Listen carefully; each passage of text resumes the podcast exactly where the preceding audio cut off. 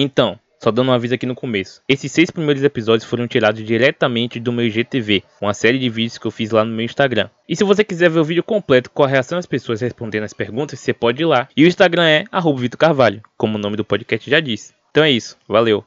Salve pessoal, tudo bom? Mais um vídeo aqui no GTV. Só que dessa vez é um vídeo interestadual. Ele vai responder essas perguntas diretamente de São Paulo. Hoje eu vou trazer para vocês aqui o nosso queridíssimo produtor Ecologic. Se você não conhece ele, vê esse vídeo todo aí que eu acho que até o final você vai ter uma noção de quem é esse brabo. Salve Eco! Então, Hoje você é uma grande referência de produção musical nacionalmente. Muitos amigos meus, quando eu falei que ia trazer você aqui, se interessou pela sua presença e mandaram algumas perguntas. Então, vamos lá.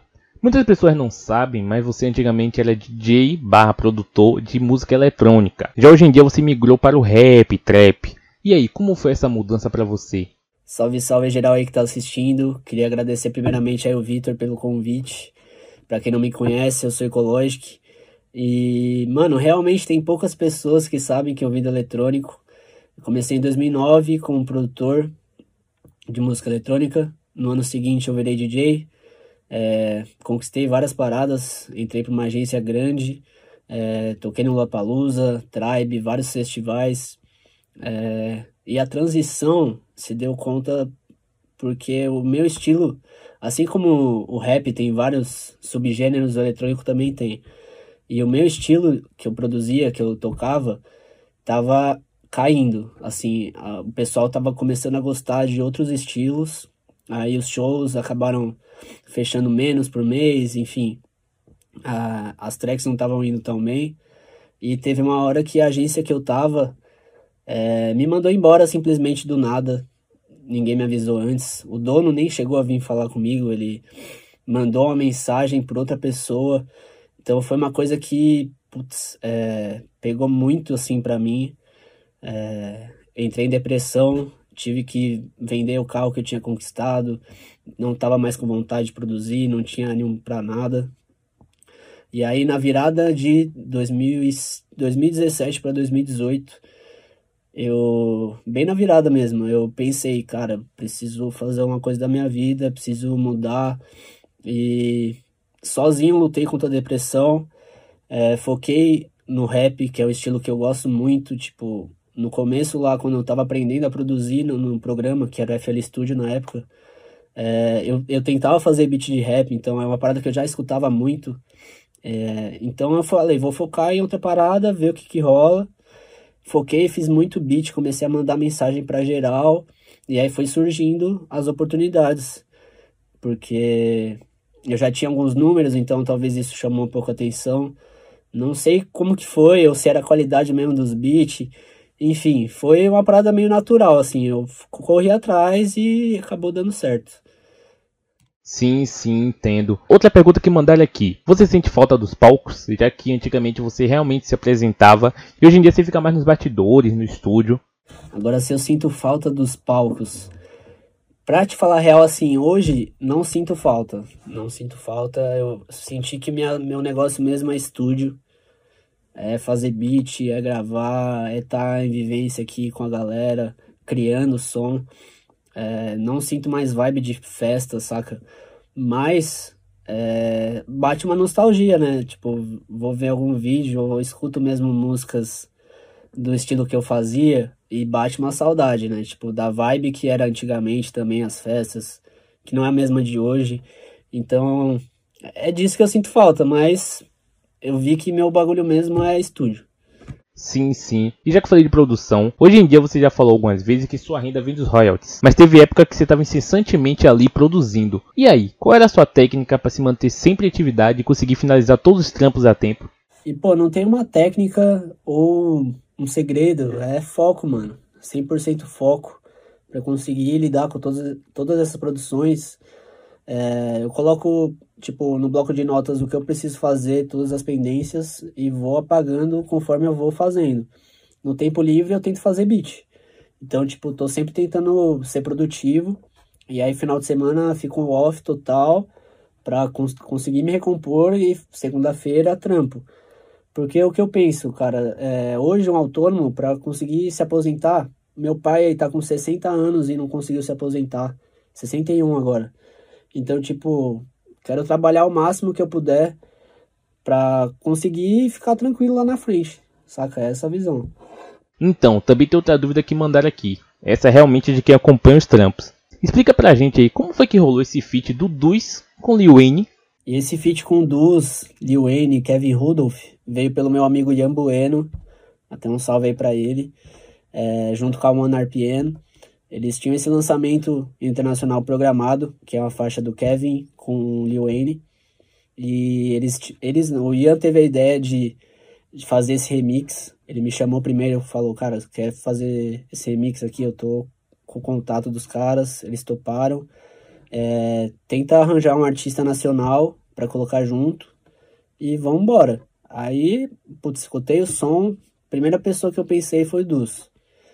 Chamei ele, ficou em choque, até liguei para ele. Podia até ter gravado isso. Foi, putz, inesquecível até. Eu liguei e falei, não, é sério, mano, é sério com o Lil Wayne? Falei, é sério, mano, vamos aí. Aí foi isso, a gente gravou, lançamos e, pô, foi legal pra caramba. A música em si não bateu muito, mas a experiência, a, é, a oportunidade de a gente fazer esse som, de ter uma música com Lil Wayne nas plataformas, tipo, uma parada oficial, pô, é muito foda. Não tenho nem palavras, vou, é um negócio que eu vou contar pros meus netos. Porra, que foda! Então, tem algum artista que você ainda não produziu, não fez nenhum trampo colaborativo, mas que você ainda tem muita vontade de trampar com ele? Agora, artistas que eu não produzi ainda, que eu tenho vontade. Glória Groove, pô, acho que é a primeira, assim, disparada. Eu quero muito fazer um R&Bzão com ela. Pô, meu sonho. É, Rashid, Emicida e Dom L. E Isa. Isa também, nossa. Faria um R&B muito foda com ela. Poderia até rolar uma collab entre esses, assim, que eu não produzi. Mas é só um sonho, é isso. Esses acho que são os mais mais. Sim, sim. Temos uma boa agora. Qual foi aquela música que realmente foi a mais importante para você? Que foi a virada de chave? A que realmente te consagrou como um dos melhores produtores da cena? Então, a música que virou a chavinha mesmo, que me mostrou pra cena, foi um Cypher que eu fiz em 2018, acho. Que chama Cypher Sagat, que é uma marca de roupa. Eles me convidaram para produzir a música. E é com participação do Nog, Nocivo Chomon, Sandrão RZO e MCPP da VS. Essa foi a que me colocou no cenário assim de fato. Agora aqui, tipo, explodiu mais foi acho que consequência com o Thiago, Leozinho, Dudu e o 90. E, é engraçado até essa faixa que eles me. A gente tinha combinado já de vir pro estúdio, os meninos virem pro estúdio. E no caminho, eles me mandaram uma referência que eles já estavam, tipo, vindo já há um tempo. É questão de, acho que 25 minutos chegando, eles mandaram uma referência, eu fiz o beat nesse tempo, eles chegaram, já tava pronto. Aí os meninos gravaram, mano, era freestyle, gravaram no freestyle.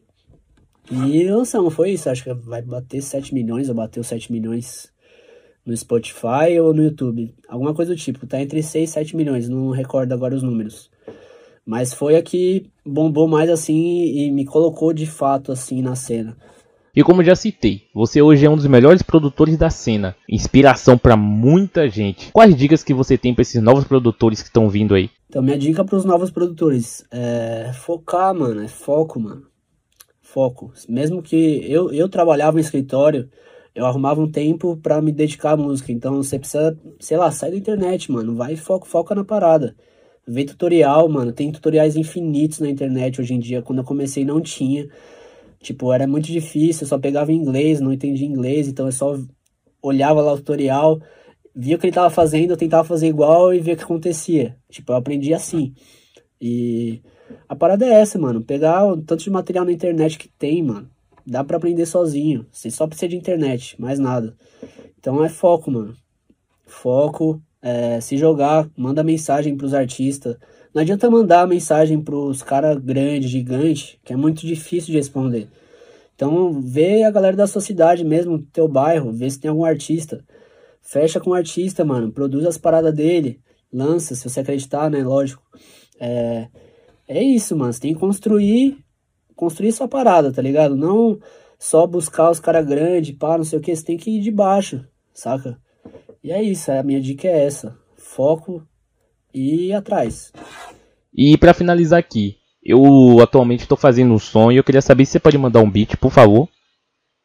Mas falando sério agora, o que, é que você tem a dizer para essas pessoas que ficam toda hora, todo dia mandando mensagem para beatmaker, pedindo beat free, falando que vai pagar com divulgação ou que pede beat, o beatmaker faz o beat, a pessoa some, não dá mais satisfação. E aí, o que, que você tem a dizer para essas pessoas? Mano, não aguento mais, velho, não aguento mais. todo dia, todo dia eu recebo várias mensagens no Instagram, no Twitter, galera realmente me marca nas paradas, me manda beat, não sei o que, no e-mail. Mas não é esse o caminho, não é esse o caminho. Tipo, não, não é que eu não vou produzir porque eu sou grande, ou me acho, ou sei lá o que. Cara, eu produzo muito artista novo, muito artista novo. Mas são pessoas que, tipo, as, as músicas delas chegaram até mim por mérito, mérito delas. Ninguém veio me pedir oportunidade. Eu escutei o som e fui atrás da pessoa e falei, mano, achei foda seu trampo, tá ligado? Acho que tem potencial. Vamos fazer, vamos participar de um projeto aqui da Asfalto. Eu sempre vou atrás de artista novo. Eu tô o tempo inteiro olhando recomendação do YouTube, recomendação do Spotify. E quanto mais eu escuto gente nova, mais essas plataformas me recomendam. Então, tipo, tô em pesquisa o tempo inteiro. A parada é que as pessoas não entendem que produzir, assim, a pessoa manda um e-mail, é, pô, tô buscando oportunidade, não sei o que, manda várias paradas e não manda uma, uma música, não manda um vídeo, tipo, não é isso que vai fazer eu produzir, mas tipo, a, as pessoas precisam entender que você precisa ter alguma coisa para mostrar, saca? A pessoa me manda um direct pedindo beat, eu entro no perfil da pessoa, não tem um vídeo da pessoa cantando, não tem nada. Se você tem o Instagram, se você tem um e-mail, você tem um celular. Se você tem um celular, você pode fazer só com ele o que você quer mostrar para o mundo. Tá ligado? Pega um beat free da internet, grava você cantando, fazendo sua rima. Tá ligado? Conheci vários assim. Vários. Você tem que se jogar, mano. Tem pessoa, mano, que me pede beat e entra no perfil, perfil trancado, mano. Trancado, como que eu vou. Como que vai ser artista com perfil trancado, mano? Saca? Eu não entendo. Então, tipo, é isso, mano. Eu simplesmente hoje ignoro esses pedidos, tá ligado? Eu realmente fico focado nessa pesquisa diária de artistas novos e sempre que dá um tempo aqui, tipo, acabou meus trampos. É, ou tem um projeto que eu tô criando, por exemplo, um mixtape da Asfalto. Primeira mixtape da Asfalto. Só novos talentos. 10 faixas, só novos talentos. 19 artistas tá ligado? Então, tipo, a questão é você focar no teu trampo, mostrar pro mundo do jeito que você tem, tá ligado? Você tem um celular, mano, mostra, faz um vídeo, mano, posta. Não tem vergonha. Não é a qualidade que vai ofuscar, ofuscar seu talento, tá ligado? É isso. Então é isso, pessoal. Espero que vocês tenham conhecido um pouco mais do Ecologic, que reconheçam também o trampo do cara que é muito foda e que tenham entendido também um pouco melhor sobre essa vida de produção, né? Porque a gente vê várias músicas sendo lançadas aí, mas muita gente não para pra imaginar qual foi todo o processo, desde ir pro estúdio, escrita da letra, gravação, mix, master e também desvalorizam muito essa parte. Mas é isso, espero que vocês tenham gostado desse vídeo. Se tiver alguma dúvida, pode comentar aí. Se quiser compartilhar, eu agradeço. Curte o vídeo, manda para alguém, algum amigo seu que é beatmaker, que comece a produzir. Talvez ajude ele de alguma forma. Valeu, espero até o próximo vídeo, 19 horas aqui no GTV. Tamo junto.